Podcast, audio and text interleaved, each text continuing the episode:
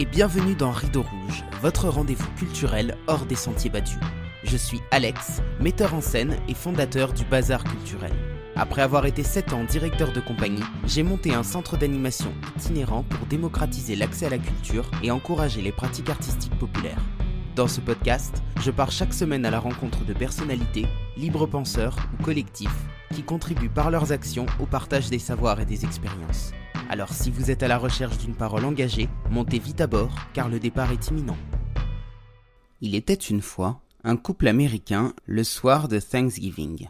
Alors que le mari s'apprête à enfourner la traditionnelle dinde pour la faire cuire, sa femme lui fait remarquer qu'il n'a pas fini de la préparer. Mais que reste-t-il à faire? Elle est prête, non? répond le mari. Mais non, il faut toujours couper l'arrière de la dinde avant de la faire cuire. Mais pourquoi Je sais pas, maman faisait toujours comme ça. Et tu sais pas pourquoi? Bah non. Appelle ta mère pour savoir. Quelques minutes plus tard. Allô maman? Pourquoi il faut toujours couper l'arrière de la dinde avant de la mettre au four? Je sais pas. Et je me pose d'ailleurs la même question, mais ta grand-mère faisait déjà comme ça. Je vais l'appeler, tu as raison, il faut qu'on sache. Quelques minutes plus tard. Allô maman? Tu m'as jamais dit pourquoi tu coupais toujours l'arrière de la dinde avant de la faire cuire?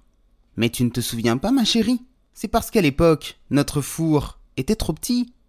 Les amis, vous êtes bien sur Rideau Rouge, épisode 35, et si j'ai commencé par cette histoire qui me fait beaucoup rire, c'est parce que cette semaine, on va parler d'habitudes, de croyances, de choses que l'on fait parfois sans savoir pourquoi.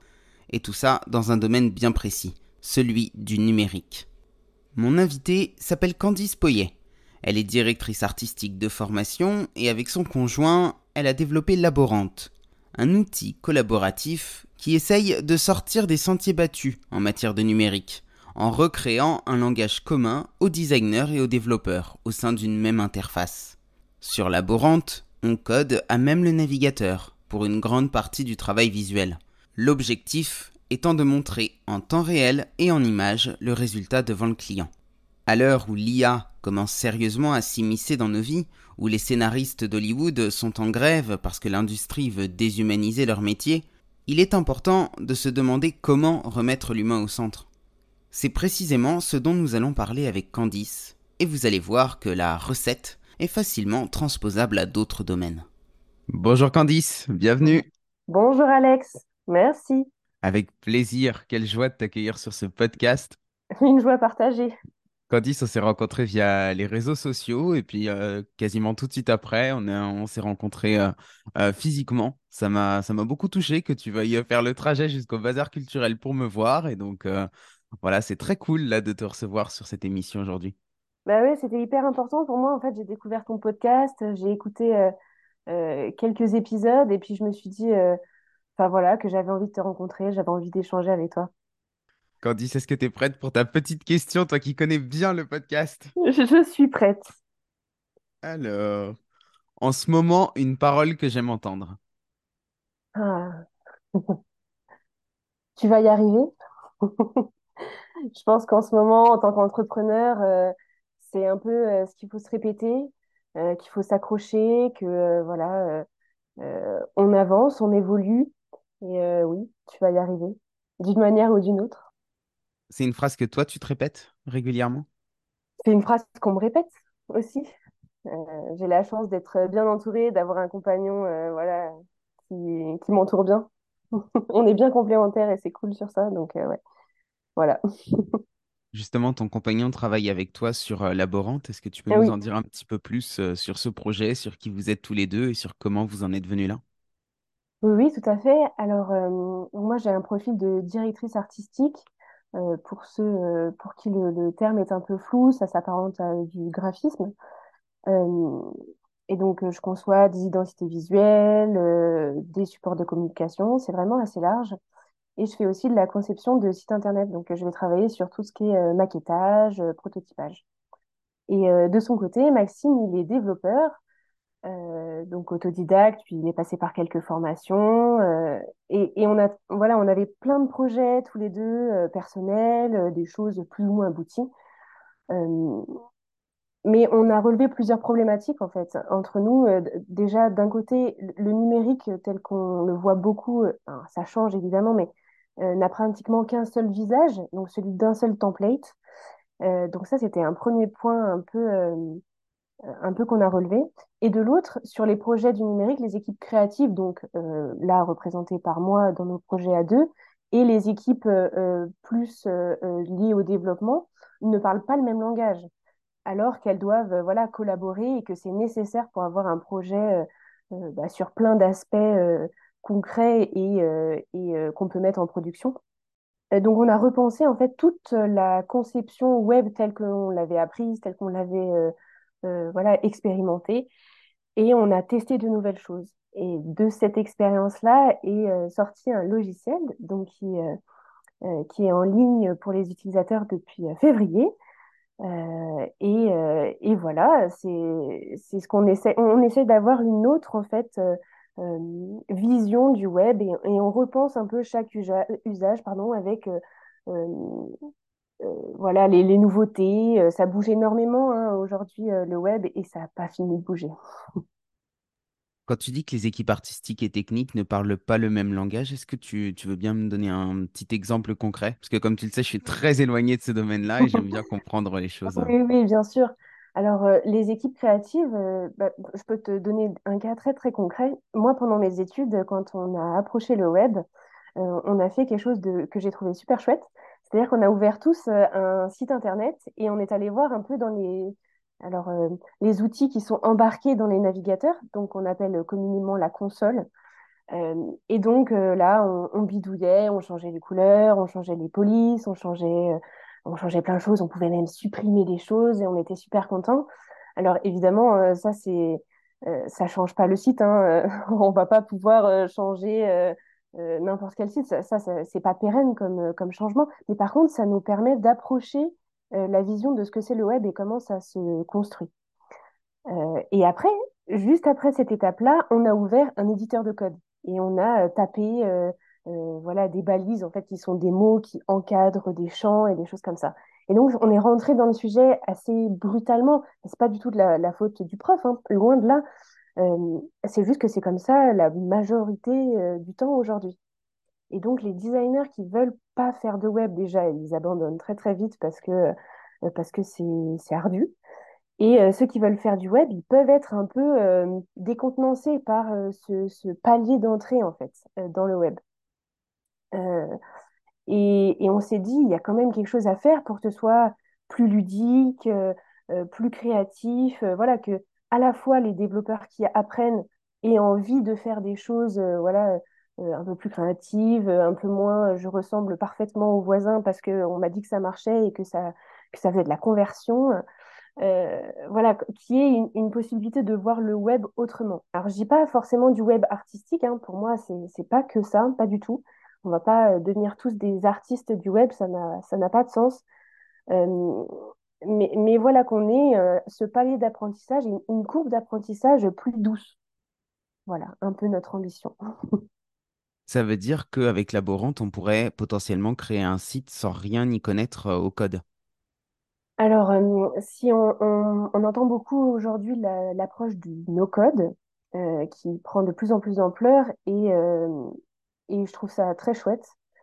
Nous, on en a testé des outils no-code, et il y avait toujours un paramètre qui nous dérangeait, et, donc voilà, on a cette approche du no-code on a cette approche du low-code aussi, qui est euh, avec un petit peu plus de code.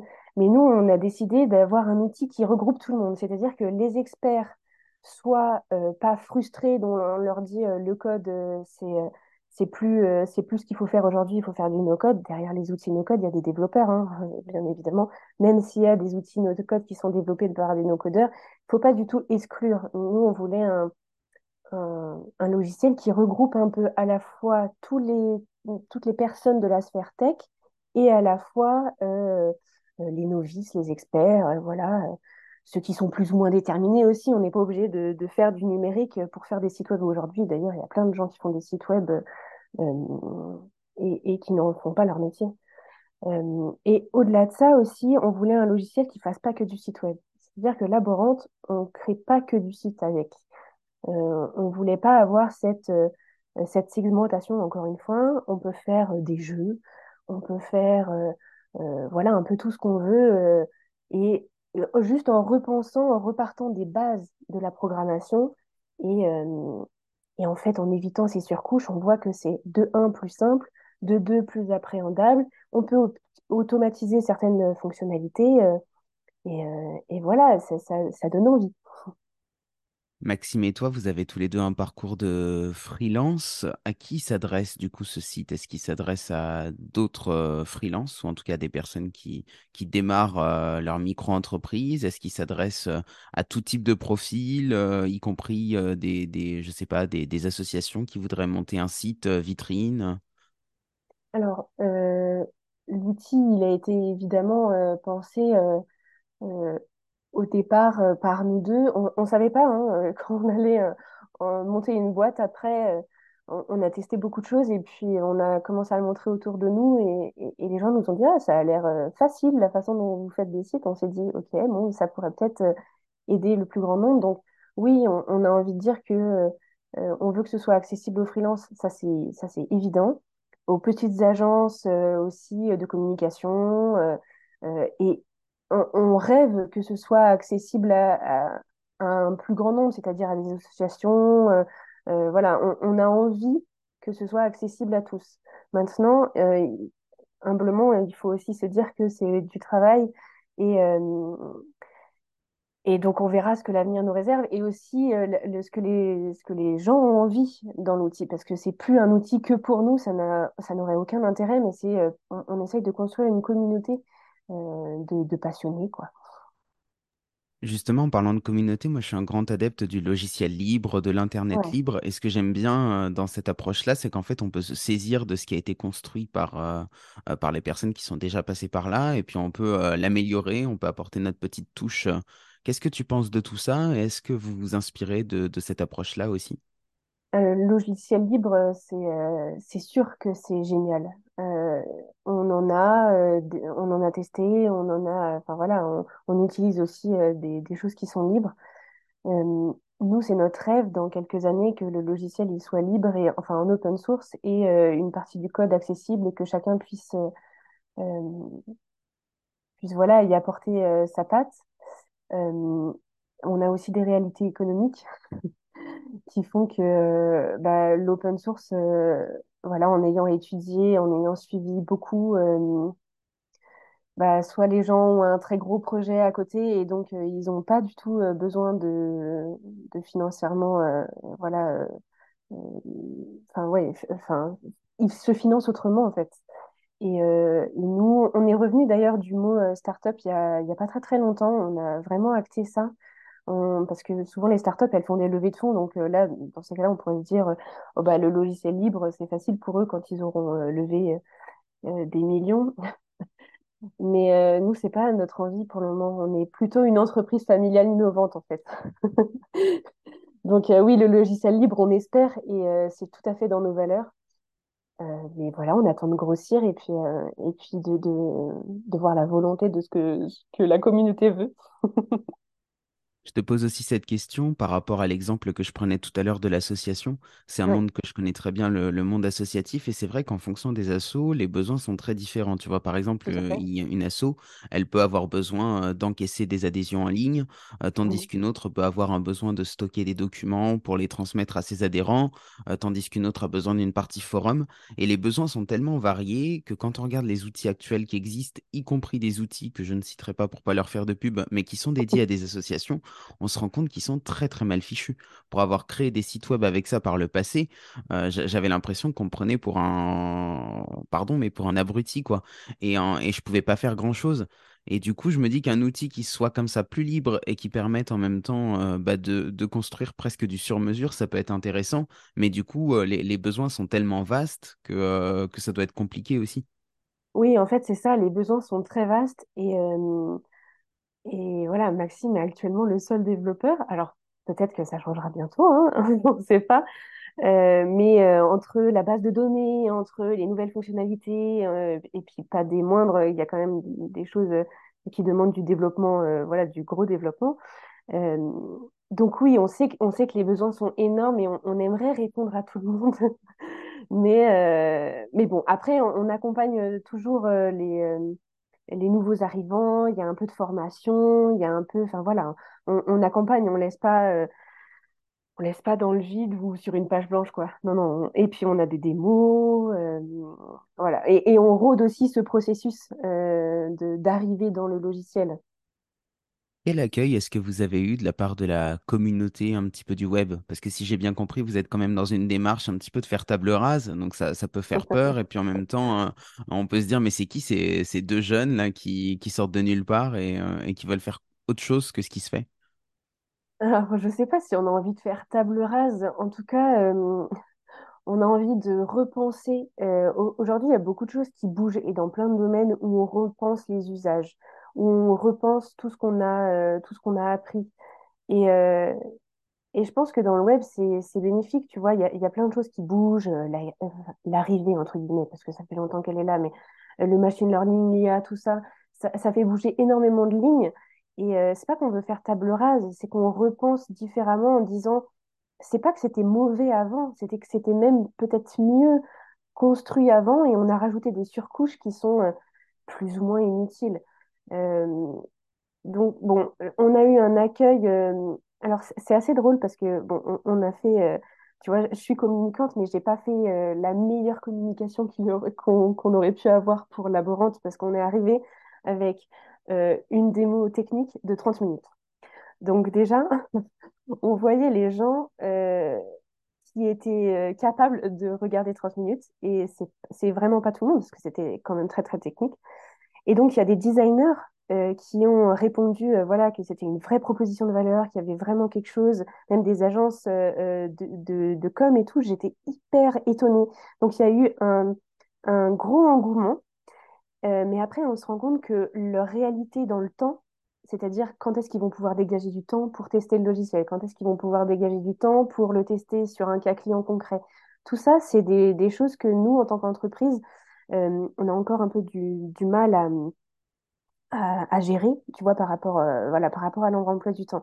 Mais il se passe des, il se passe aussi des choses super de gens qu'on a rencontrés. On ne sait même pas l'origine de, des liaisons entre les personnes qui se sont faites.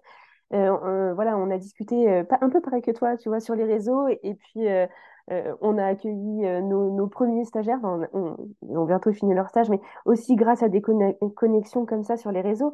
Et franchement, euh, il y a eu à la fois du très bon et comme partout, des gens qui ne prennent pas le temps et qui vont juste démonter le projet, quoi.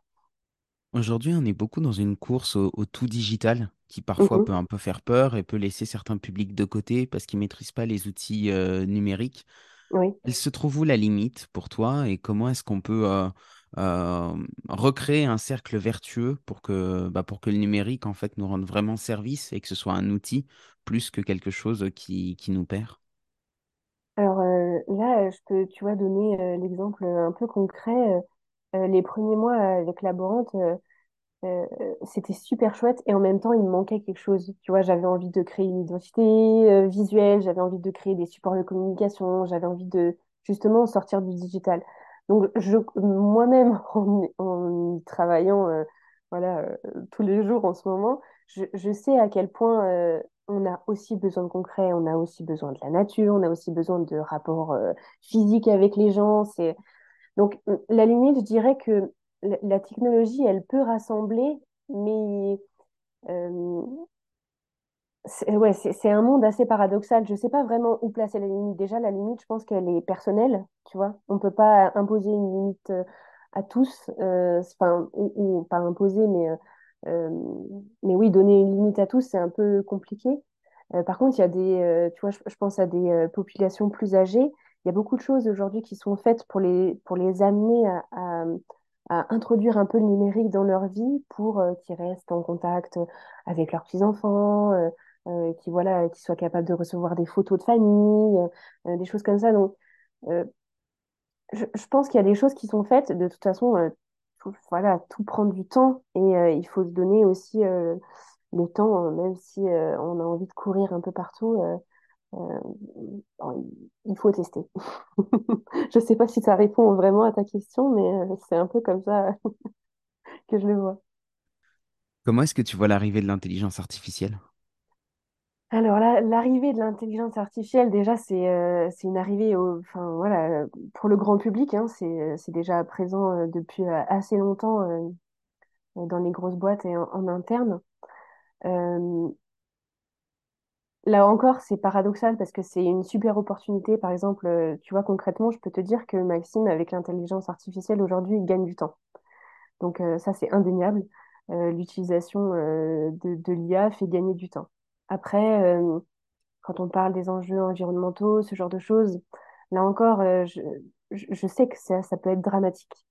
Euh, donc voilà, c'est, encore en demi-teinte, mais, mais de toute façon, il, faut y passer. Et je, je, je, pense qu'aujourd'hui, tu vois, tu vois, j'ai vu sur les réseaux des élèves avoir des workshops sur telle ou telle IA, n'importe laquelle d'ailleurs. Donc en fait, les étudiants sortent aujourd'hui avec des compétences en- sur des outils. Si les professionnels qui sont euh, sur le terrain ne, les appréhendent pas, les, jeunes euh, voilà, auront plus de compétences. Or, c'est dommage, il faut qu'il y ait un vrai échange. En tout cas, c'est ce que je pense. Euh, et ça reste un outil. L'IA, voilà, euh, qu'on l'aime ou qu'on l'aime pas, c'est comme, c'est comme un logiciel, tu vois. On en préfère un, par rapport à un autre. L'IA, on a envie ou on n'a pas envie, mais mais en tout cas, il faut au moins s'y intéresser, je pense. Et d'ailleurs, je peux te dire, euh, pour Laborante, on n'y est pas encore. Mais c'est pas parce qu'on n'a pas envie, c'est que euh, on a envie de faire les choses correctement et pas se dire, euh, OK, tout le monde le fait, donc il faut qu'on le fasse parce que sinon on sera en retard. Euh, c'est pas comme ça qu'on réfléchit. On réfléchit pas en retard par rapport à quelque chose. Tu vois, là, on aurait pu se dire, euh, la, grosse, enfin, sur notre deuxième démo technique, euh, on a mis en place euh, la commande vocale. Donc ce qui fait encore gagner du temps sur des développements. Mais on aurait pu se dire, OK, il faut faire de l'IA parce que tout le monde fait de l'IA, mais en fait, non, on va, on va le faire quand on sera sûr de maîtriser complètement la chose comme on le souhaite. Tu vois, c'est plutôt ça. J'ai entendu il y a quelques jours euh, à la radio une personne qui disait que euh, la révolution de l'IA, ça va être une révolution aussi importante que celle euh, qu'on a connue avec l'arrivée d'Internet et qu'il fallait pas qu'on la rate. Que quelque part la France avait raté, avait raté la, révolution Internet, elle s'était réveillée trop tard et que là il y avait quelque chose à saisir et qu'il fallait, qu'il fallait le, le- faire vite. Et du coup j'ai l'impression aussi qu'on retourne dans une course comme ça à, la productivité, à la rapidité enfin voilà, je vois de plus en plus de vidéos euh, passer de créateurs de contenu qui se mettent à l'IA pour gagner du temps. Et du coup, en fait, on, perd encore plus d'humanité là-dedans, j'ai l'impression. Oui, oui, alors je vois ce que tu veux dire. quand on a, mais vraiment quelques jours, je dirais même peut-être le premier jour, Il y a des gens qui nous ont tout de suite demandé, OK, alors c'est quoi vos indicateurs clés, c'est quoi votre ROI, comment vous allez faire votre marche, c'est quoi votre business model? Et euh, nous, en fait, euh, c'est pas qu'on en avait, on n'avait pas envie de discuter de ça, c'est juste qu'on avait envie de discuter technique et pas forcément de euh, euh, combien de temps vous gagnez sur telle fonctionnalité, euh, euh, mais par rapport à vos concurrents, c'est quoi votre, enfin voilà, plein de choses, j'ai plein plein d'exemples à te donner, mais mais oui, aujourd'hui, bien sûr, c'est une course. Euh, et puis, euh, au, au niveau gouvernemental, je, je pense que ils ont ils ont pas envie de, de rater euh, euh, ce coche-là parce qu'effectivement, on en a raté quand même pas mal. Mais, mais en réalité, je pense que si on court, euh, c'est pas euh, pour sortir de, de meilleures choses. En fait, euh, il y a une différence, je pense, entre euh, sortir un, produit euh, ou un projet plus ou moins bancal et se dire on va l'améliorer, mais en fait, on va l'améliorer en patchant, patchant, patchant, en se disant bah, ça va, on aura un patchwork à la fin, mais ça passera parce qu'on aura déjà, euh, aura déjà la communauté autour de nous, plutôt que de faire ok, ça va être plus lent, mais on va faire petit à petit euh, en, euh, en améliorant petit à petit les choses. En- enfin voilà, alors pour introduire un tout petit peu de technique, on va refactoriser le code pour qu'il soit de plus en plus, oui, performant, mais la performance amène aussi des choses chouettes. Mais juste euh, pas se dire il faut qu'on court pour être le premier à, pu- enfin, voilà, à publier telle chose ou telle chose. Voilà, je, je, comprends la vision, mais je, je suis pas, enfin, c'est pas ce qui m'anime tous les jours, quoi. Ça me renvoie à ce que tu disais au début sur le fait qu'aujourd'hui, il y avait beaucoup de surcouches sur euh, le web. Est-ce que ça, ne tient pas aussi du fait qu'on a procédé de la même façon? C'est-à-dire qu'on a, on a patché, patché, patché, on a compliqué beaucoup les choses et finalement, on n'a pas pris le recul aujourd'hui avec tous les, les outils maintenant qu'on possède. On n'a pas repris du recul dessus euh, sur le fonctionnement pour voir ce qui était vraiment nécessaire et ce qui l'était pas. Est-ce que c'est un peu la même chose ou pas? Ah oui, oui, tout à fait. Tout à fait, c'est, la même chose et je pense euh, euh, que, que nous, on, on l'a fait au début, tu vois, euh, pour notre propre usage. euh, euh, pour te donner un exemple un peu concret, aujourd'hui, quand on, développe sur le web, on va prendre un format qui va s'apparenter à l'ordinateur, un format qui va s'apparenter au mobile, un format qui va s'apparenter à, la tablette, et après, on fait voilà, des, ajustements pour que ce soit responsive.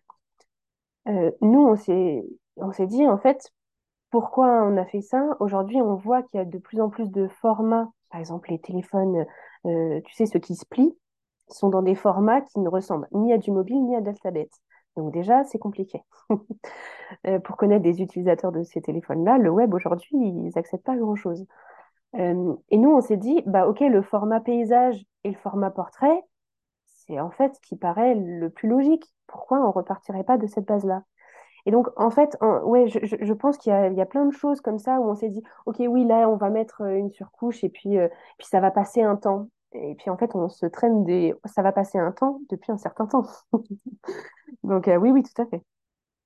Il y a quelques années, pendant la crise sanitaire, on a vu des personnes qui, euh, qui développait des applications, je me souviens plus de son nom, mais euh, qui faisait mieux que l'État. C'est là où je veux en venir, tu vois. On avait, alors, quoi qu'on pense de ces applications de, de tracking, etc., on s'est retrouvé avec des gens qui étaient, euh, qui étaient à leur compte, qui avaient leur petite entreprise, qui ont, tu sais, je sais pas si tu avais entendu parler de Covid Tracker, Vitmados et compagnie, qui permettaient de trouver, bah, de trouver des lieux de vaccination assez vite. Et on se rend compte que ces outils-là, encore une fois, quand on en pense, ils ont été développés par des citoyens et qu'en fait, Mhm. notre, notre État, notre gouvernement euh, ne met pas les moyens à disposition, ou en tout cas le fait mal, euh, pour qu'on développe des outils informatiques. Enfin, il y, a il y a quelque chose en fait qui est... euh, Enfin, tu vois, moi, ça, ça- ça me gêne de me dire qu'on on paye tous des impôts pour, euh, pour aussi euh, qu'il y ait des choses qui soient faites et que des sites gouvernementaux, des applications gouvernementales soient aussi mal fichues, quoi. Alors, euh, ouais, je te rejoins sur ça. J'ai essayé, ce qui est assez drôle, j'ai eu il y a quelques mois un UX. alors, je ne vais pas rentrer dans les détails de, de ses compétences exactes, mais il il travaille sur une des applications justement développées par le gouvernement. Mais il faut savoir que c'est des équipes monstrueuses. Et en fait, on en revient au problème de la, de la coopération entre ces, ces équipes, voilà, de- d'énormément de personnes. Euh, et euh, et aujourd'hui, un citoyen, pourquoi des fois il est plus efficient que, euh, le gouvernement sur certaines choses? Parce que il n'a pas la collaboration avec les autres. Tu vois ce que je veux dire? Il y a aussi ça. Et oui, alors c'est voilà, sûr que si, on- si on part sur ça, il y a toutes les grosses équipes, il y a toujours de la communication. Et en fait, c'est ça, c'est reparler, être humain entre nous et savoir collaborer entre nous le, plus important et le plus urgent. Et je pense que dans la, dans la sphère tech, il y a encore, euh, il y a encore des choses à améliorer. Et pas que pour le gouvernement, je t'assure, même à l'échelle de plus, plus petites euh, entreprises. hein. C'est vraiment ça. Euh, mais oui, oui, du coup, je te rejoins. Je, suis sûre qu'il y a des gens qui sont capables de faire mieux à deux ou à trois que, que à 100 ou à 200. Ça, c'est sûr. C'est un problème de hiérarchie. Et en plus de ça, on en revient au point de tout à l'heure, c'est-à-dire euh, les technologies avec lesquelles développent les grands groupes ou les États, euh, des fois, on ne se rend pas forcément compte, mais des fois, c'est des technologies qui sont plus à jour. Et donc, pour migrer avec des nouvelles technologies, il faut des experts des anciennes technologies ou alors des gens qui sont capables de monter en compétence très vite sur des technologies euh, vraiment hum, archaïques. Et c'est compliqué, ça se trouve pas tous les jours. Ouais, mais à côté de ça, tu vois, on est capable de dépenser des centaines de millions d'euros pour changer le nom de Pôle emploi, euh, ce qui est complètement ridicule. Tu vois, je veux dire que Pôle emploi s'appelle France Travail, ça va pas, euh, ça va pas euh, retirer le chômage. Et puis, on aura dépensé des millions d'euros juste pour refaire un site internet, pour refaire toutes les adresses email, pour refaire tous les logos. Euh, parce que refaire un logo, ça va coûter cher, surtout quand c'est un logo comme ça pour, euh, pour l'État. Mm. Alors qu'à côté de ça, tu vois, cet argent, il pourrait servir aussi à développer des outils. euh, je vais prendre un cas très très concret qui est vraiment hyper récent. Juste avant notre enregistrement là, de podcast, j'étais sur un site que tu connais peut-être qui s'appelle Chorus Pro, qui sert pour, pour les petites entreprises qui font des prestations pour des collectivités à envoyer leurs factures en ligne. C'est comme ça que ça fonctionne. En fait, c'est un outil de facturation. Cet outil-là, mais c'est une usine à gaz pour trouver l'endroit où il faut envoyer la facture. Mais euh, enfin, je veux dire, moi, ça faisait quasiment euh, 45 minutes que j'étais dessus avant de me connecter et j'ai toujours pas fini. Je vais reprendre Ouais. après, tu vois. Ouais, ouais, je, je sais, je sais. Mais, mais tu vois, c'est, euh, je, je pense qu'il y a, alors c'est, c'est un peu peut-être bizarre ce que je veux dire, mais on a, euh, souvent on voit des gens et on a envie de leur dire, tu, tu te prends la tête là quand même, tu te prends la tête, tu, tu te creuses les méninges, mais ça, ça va pas simplifier les choses. Et il y a aussi des gens, même si le design euh, est, euh, enfin, est centré utilisateur par son essence, en fait, le design c'est ça, hein, il est, normalement il est euh, censé répondre à un besoin. voilà, il y a, y a des gens qui, qui se compliquent beaucoup, beaucoup, beaucoup l'esprit. Ça, c'est sûr. Et encore plus si, euh, y a euh, de l'argent euh, énorme qui a été injecté derrière, parce que bah, il faut, il faut justifier, en fait. Et c'est c'est aussi ça, tu vois, j'en reviens un peu au- à la start-up dont je parlais tout à l'heure. Quand j'avais des personnes qui me disaient, mais du coup, vous comptez faire des levées de fonds? Bah, en fait, euh, non, pas, tout de suite en tout cas. En tout cas, euh, déjà, euh, on, pense que pour avoir des levées de fonds, il faut vraiment avoir une, espèce d'alchimie avec la personne avec qui, enfin, qui, qui rejoint un peu le projet, de un. Et de deux, avoir des sommes énormes entre les mains, que ce soit pour créer un site internet ou que ce soit pour faire évoluer une boîte, c'est de la pression. Et quand on est entrepreneur, on en a déjà constamment de la pression. Donc, euh, donc euh, voilà. Ça veut dire que vous vous financez comment euh, si vous faites pas de levée de fonds? Comment est-ce que vous, en- vous, envisagez votre changement d'échelle euh, s'il y en a un? Des- alors, euh, les premiers mois, on était euh, sur nos fonds propres. On l'est toujours. Euh, et on continuera à, à, je pense, euh, voilà, sur nos fonds propres, euh, parce que euh, c'est comme ça qu'on voit, on voit les choses. Euh, on nous a dit qu'on n'était pas tout à fait adapté pour du financement participatif. Euh, Alors, ce que j'entends tout à fait. Déjà, ce qui est, euh, un peu orienté professionnel, c'est c'est toujours un peu plus compliqué sur le financement participatif. Et comme c'est de la technologie et c'est quand même assez complexe, on se rend compte à quel point c'est complexe de vulgariser déjà. Euh, donc bon, on, comprend aussi que le financement participatif, c'est peut-être pas la meilleure option. Mais écoute, on, on se laisse le temps, vraiment, on se laisse le temps de, de voir. euh, euh, pour le moment, ça va. Et, et on verra après, on a des, des petits partenariats euh, qui vont sûrement se monter. Il y a, des- choses, tu vois, il y a des choses qui bougent et des choses qui évoluent. Donc euh, un jour, on dira, bah voilà, quand on aura X utilisateurs, on n'aura même plus ces questions-là euh, en, en tête. Donc voilà. Oui, c'est sûr. C'est sûr qu'après, c'est aussi la pratique au quotidien qui va faire que, que le projet va fonctionner, quoi. Et puis, j'ai l'impression, tu vois, que pour beaucoup de startups qui ont des projets qui portent, des projets, euh, ce qu'on pourrait appeler aujourd'hui des projets à impact, euh, le moment où ça devient trop gros, où il y a ces levées de fonds, etc., et ben, on perd aussi un petit peu de, vue euh, le projet social et sociétal qu'on portait. hein. Ah, mais tout à fait, j'ai des exemples de, dans mon entourage de personnes qui sont rentrées dans des chouettes boîtes et pas que, tu vois, pas que du côté développement tech, hein, tout type de boîte confondue, dès qu'il y a des investisseurs qui rentrent, euh, voilà, la pression est, décuplée. Et, nous, on ne veut pas perdre euh, cette humanité, on ne veut pas perdre euh, voilà, euh, l'esprit communautaire, en fait. Ça, je, pense que ça fait vraiment partie des valeurs qui sont ancrées et, euh, ça restera toujours euh, les mêmes, même si euh, on a envie de, voilà, de se déployer à l'international, même si on a, oui, on a de très grandes ambitions, mais c'est pas pour ça euh, qu'on ira euh, chercher euh, voilà, des, des gens qui vont mettre la, pré- la pression à nos équipes. Ça, ça, ça, je pense que ça, ça pourra jamais fonctionner avec nous. Ouais, c'est, cool ce que tu dis et ça, re- ça revient sur ce qu'on disait tout à l'heure, euh, sur le fait que dans des très grosses équipes, c'est des usines à gaz et ce qui Mm. manque, c'est le côté humain. Et c'est marrant parce que du coup, ce, ce côté euh, inhumain, eh ben, il, il ressort aussi en fait dans les outils concrets. Et donc, quelque part, en fait, on met la même euh, inhumanité dans, nos relations humaines que dans les produits qu'on va créer. Et c'est ça, en fait, aussi peut-être qui déshumanise euh, euh, la manière qu'on a de- d'a- d'appréhender l'outil numérique. Oui, oui. Et pour te donner un exemple, la première, alors là sur Laborant, on a plusieurs interfaces. Donc on avait une première interface qui existera toujours, qu'on a, qu'on a appelée l'interface laboratoire. Euh, qui est l'identité que nous, on a créée et la façon dont nous, on voit euh, Laborante. Parce que pourquoi on l'a appelée Laborante? euh, C'est parce que c'est un outil de recherche et développement du numérique, donc un petit laboratoire digital.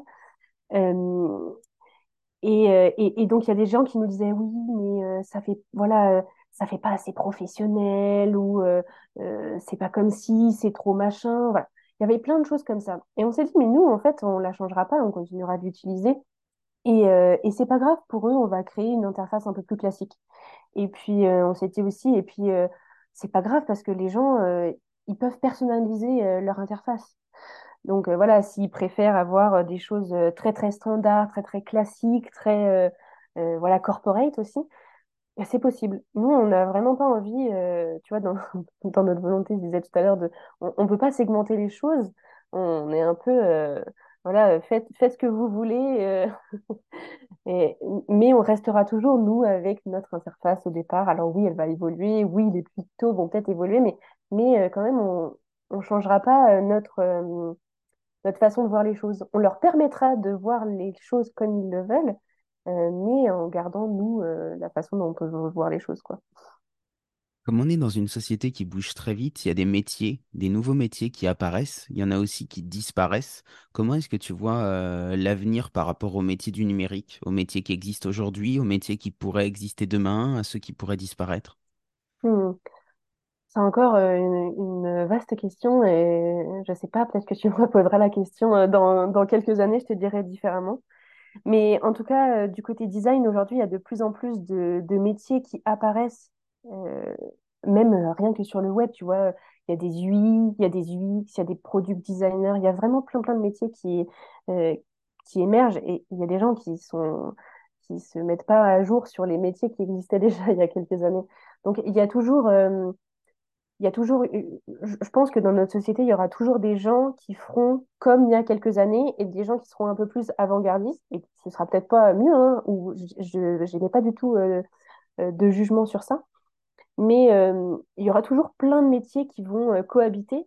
Et c'est ça qui fait la richesse. Moi, c'est ça que je trouve hyper chouette. Tu vois, quand je discute avec des graphistes, ce qui se nomment comme ça, qui sont graphistes depuis 1998, mais qui font le même métier que moi tu vois, et ben je trouve ça, enfin le, partage en fait, c'est on fait, alors oui, je dis on, fait le même métier, même si la dénomination aujourd'hui elle a changé parce que je ne sais pas pourquoi d'ailleurs, euh, parce qu'il y a des choses qui se sont rajoutées aussi sûrement. Euh, donc oui, il y a plein de choses qui vont bouger, des, métiers qui vont disparaître, je ne sais pas, des métiers qu'on fera sûrement autrement, ça c'est sûr. Euh, mais en tout cas dans le design, c'est aussi ça. qui est chouette, c'est de savoir rester alerte et de s'inspirer de partout, lire beaucoup, échanger énormément.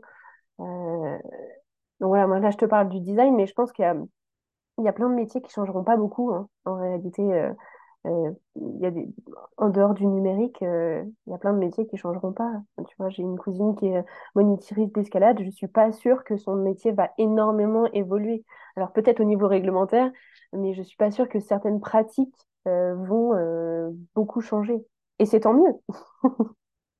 C'est intéressant cet exemple que tu prends. Est-ce que justement, euh, par rapport à des métiers euh, euh, physiques comme monitrice Mhm. d'escalade, le, le web, dans le web, il n'y a pas une hyper spécialisation dans des tâches très précises? Tu parlais de UI, UX. Bon, pour moi, c'est du chinois, tout ça. Mais du coup, j'ai l'impression que ça renvoie quand même à des compétences très, très précises et que du coup, on n'est plus... Ah, je, je sens que je vais me faire des ennemis là. Mais on n'est plus vraiment sur de, de- un métier, on est sur euh, une compétence euh, particulière, un savoir-faire. Et du coup, on est, enfin, on est sur de la tâche, quoi. On est sur de la... Allez, je vais, je vais oser le mot. On est presque sur de la robotisation, non? Hmm. Hmm. J'ai du mal à le voir comme ça. Et en même temps, je pense qu'il y a certaines entreprises qui voient un avantage à le voir comme tu viens de l'exprimer. Euh, j'ai des amis product designers qui ont une... Alors c'est vrai, ils sont très spécialisés sur euh, une, une branche du, design web, euh, mais certains te diront, ça, ça, ça fait d'eux des experts. Je pense qu'il faut à la fois garder des gens qui ont, qui vont avoir une vision un peu plus d'ensemble et qui vont savoir s'entourer de compétences un peu plus spécifiques à certains endroits parce qu'ils auront des besoins. Euh, je pense qu'il faut garder les deux. Euh, alors c'est un peu, euh, euh, je sais pas, c'est pas hyper tranché ce que je suis en train de te raconter, mais en même temps c'est vraiment comme ça que je pense. Il faut, moi par exemple, je suis incapable de me spécialiser dans un, dans un domaine particulier. Je suis incapable de faire ça. Aujourd'hui, euh, oui, je suis cofondatrice de Laborante, mais je ne ferai pas du web toute ma vie. C'est, pas possible. J'aurais besoin d'autres choses, comme je te disais, j'aurais besoin de créer des identités visuelles, j'aurais besoin, en tout cas, c'est comme ça que je le ressens en ce moment. Peut-être que, voilà, ça va évoluer, mais euh, mais donc, les entreprises, quand elles ont des, des personnes, c'est pour ça qu'il y a au- aujourd'hui aussi des euh, lead dev, euh, lead, euh, voilà, lead designer, parce qu'il y a des, des personnes qui ont des compétences un peu plus euh, macro et qui savent aussi parler euh, aux différentes équipes, et des gens qui ont des euh, compétences euh, très spécifiques. Et moi, j'ai envie de dire, tant que chacun aime son job, c'est principal. Bah, c'est vrai que c'est important d'avoir aussi des, des experts dans une équipe, mais là où Mm, ça me frustre un petit peu, c'est que du coup, j'ai l'impression que ça retire la vision d'ensemble et que c'est important aussi quand on bosse sur un projet avec des gens d'avoir une vision globale et que c'est peut-être aussi ce qui déshumanise, si on reprend ce qu'on disait tout à l'heure sur les grosses équipes, les usines à gaz et machin, euh, mm, le fait qu'on on voit qu'une partie du produit, tu vois, moi j'ai vraiment cette image, c'est les temps modernes de Chaplin, quand on fait chacun notre, notre petite tâche et du coup, mhm. même s'il y a quelqu'un qui supervise l'ensemble, le fait qu'il n'y ait pas de moment de prise de recul sur qu'est-ce qu'on fait, comment travaillent les autres, qu'est-ce qu'ils font, et ben c'est peut-être ça aussi qui, qui donne cette, cette situation. Et ça, il y, a des entreprises aujourd'hui qui non seulement en ont pris conscience et instaurent des, des moments, tu vois, dans la semaine où toutes les équipes vont se rencontrer. Et je, je te parle pas de faire des réunions inutiles à rallonge juste pour dire qu'on a fait une réunion. Non, non, qui réfléchissent vraiment profondément à la cohésion d'équipe. Et ça, je pense que bah, ces entreprises-là, elles ont tout gagné.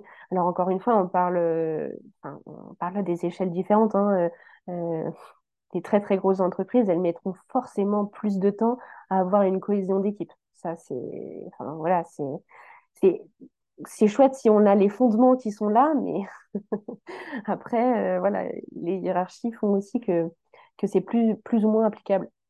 Euh, mais oui, aujourd'hui, il y a quand même des entreprises qui, malgré euh, le fait que- qu'elles ont des, euh, des, experts dans leur domaine, elles vont être capables de rassembler tout le monde et que tout le monde réfléchisse aux produits, à l'impact qu'elles ont aussi, parce que ça revient beaucoup aujourd'hui, et tant mieux, et à la façon dont elles veulent communiquer, mais c'est vraiment des décisions d'équipe. Donc on voit quand même qu'il y a des choses, euh, voilà, on, revient de certains schémas hyper... euh, euh, ce qui a, un peu créé l'open space où on avait l'impression que tout le monde se comprenait et, et, comprenait le, travail de l'autre et en fait, bah, parfois pas du tout, quoi. Donc je pense qu'il y a vraiment pas un rétropédalage, mais vraiment quelque chose qui, qui change.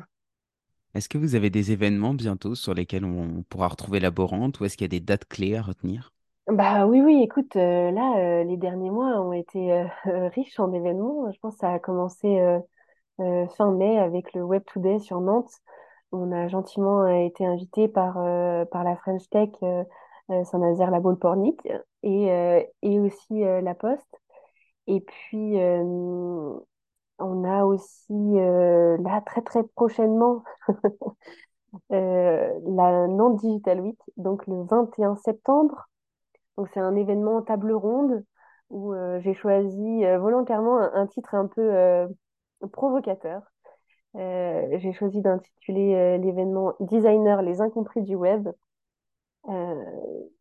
Bon, c'est, je pense que tu as compris avec tout ce que j'ai dit un peu avant, le pourquoi du comment j'ai décidé d'appeler cet événement comme ça. Et donc là, on réserve quelques surprises déjà le 21 septembre au wagon. Donc il faut venir.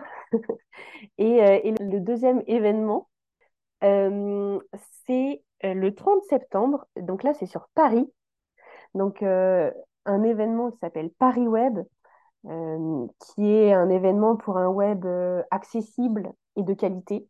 C'est comme ça qu'ils le nomment et je trouve ça super chouette. Et là, on propose avec Maxime, donc tous les deux, un atelier de trois heures. On s'est lancé un super défi, c'est de réunir des tandems de designers et de développeurs et de les faire travailler ensemble sur des sujets. Donc, on va à la fois proposer des sujets, euh, mais euh, évidemment, ce sera euh, ouvert à toute proposition. Et, on a envie de voir ce qu'en trois heures, l'émulsion collective voilà, d'un binôme hein, peut, créer peut concevoir et voilà, c'est un peu dans, notre esprit de communauté, quoi. Candice, si tu avais le pouvoir de changer le monde, par où est-ce que tu commencerais? Alors, j'ai eu le temps de réfléchir à cette question. j'ai essayé de me préparer à la question et euh, j'étais sûre que euh, au moment où tu la poserais, j'aurais tout oublié. mais, mais quand même, tu vois, je, pense qu'avec une baguette magique, c'est difficile le changement. Et déjà, je dirais plus une évolution. Parce que euh, changer les choses, euh, c'est très, très complexe. Et au-delà de ça, euh, je pense que c'est la ténacité des choses, tu vois, qui font, qui font changer véritablement des esprits, qui, ancrent les choses. donc, je pense que c'est plutôt long il faut plutôt essayer de voir sur le long terme. Et je pense que la baguette magique, elle a des effets court terme qui seraient super chouettes. Euh, mais pour que ça perdure, il, faut vraiment travailler assez ouais, en profondeur. Et puis commencer par soi, en fait. Commencer par soi. Merci Candice. Bah, merci beaucoup Alex. Et voilà, un échange qui donne de belles pistes de réflexion sur comment remettre l'humain au centre d'une démarche, que ce soit dans le numérique ou non. Je retiens notamment les trois points suivants. Tout d'abord, qu'il ne faut pas avoir peur de remettre en question nos habitudes et nos croyances. Je vous renvoie à l'histoire de tout à l'heure. Ce n'est pas parce qu'on a toujours fait d'une façon que cette façon est la bonne, ou encore qu'elle est la seule. Dans de nombreuses approches, notamment les sciences, on remet régulièrement en question les vérités, et c'est ainsi qu'on avance. Mais dans le cas du web, qui n'est pourtant pas si vieux que ça, Candice nous explique qu'en fait, les modes de pensée sont déjà relativement sclérosés. Se poser des questions, je ne le répéterai jamais assez, c'est une attitude saine. C'est à la fois ce qui nous permet de ne pas nous laisser entraîner par les effets de mode, mais aussi de conserver un recul critique. Ensuite, qu'il est nécessaire de communiquer. Remettre de l'humain dans le digital ne peut se faire que si l'on remet de l'humain entre les humains, au sein des équipes. Bien qu'il s'agisse de métiers digitaux, et peut-être même à plus forte raison, il est nécessaire de remettre la communication au centre. En cuisine, on dit souvent qu'un plat concocté avec amour est meilleur qu'un plat assemblé à la va comme je te pousse. Après mon échange avec Candice, je suis tenté de croire que c'est un peu pareil dans tous les domaines, et notamment le web. Enfin, qu'il faut poser des limites, qu'elles soient individuelles ou collectives, que vous soyez un utilisateur ou un travailleur du web. Toujours poser un cadre permet d'une part de se respecter soi, et d'autre part d'être respecté par les autres. L'enjeu, surtout à notre époque, est de remettre du sens sur nos actions, de dézoomer, de regarder le plan d'ensemble. Si le podcast vous a plu, n'oubliez pas de lui laisser une note positive et de vous abonner si ce n'est pas déjà fait. Et pour ceux qui veulent suivre le travail de Candice et de Laborante, je vous mets tous les liens dans la description. Vous y trouverez également les dates de leurs prochains événements. Merci à tous d'avoir écouté cet épisode et à la semaine prochaine pour une nouvelle rencontre hors des sentiers battus. Thank you.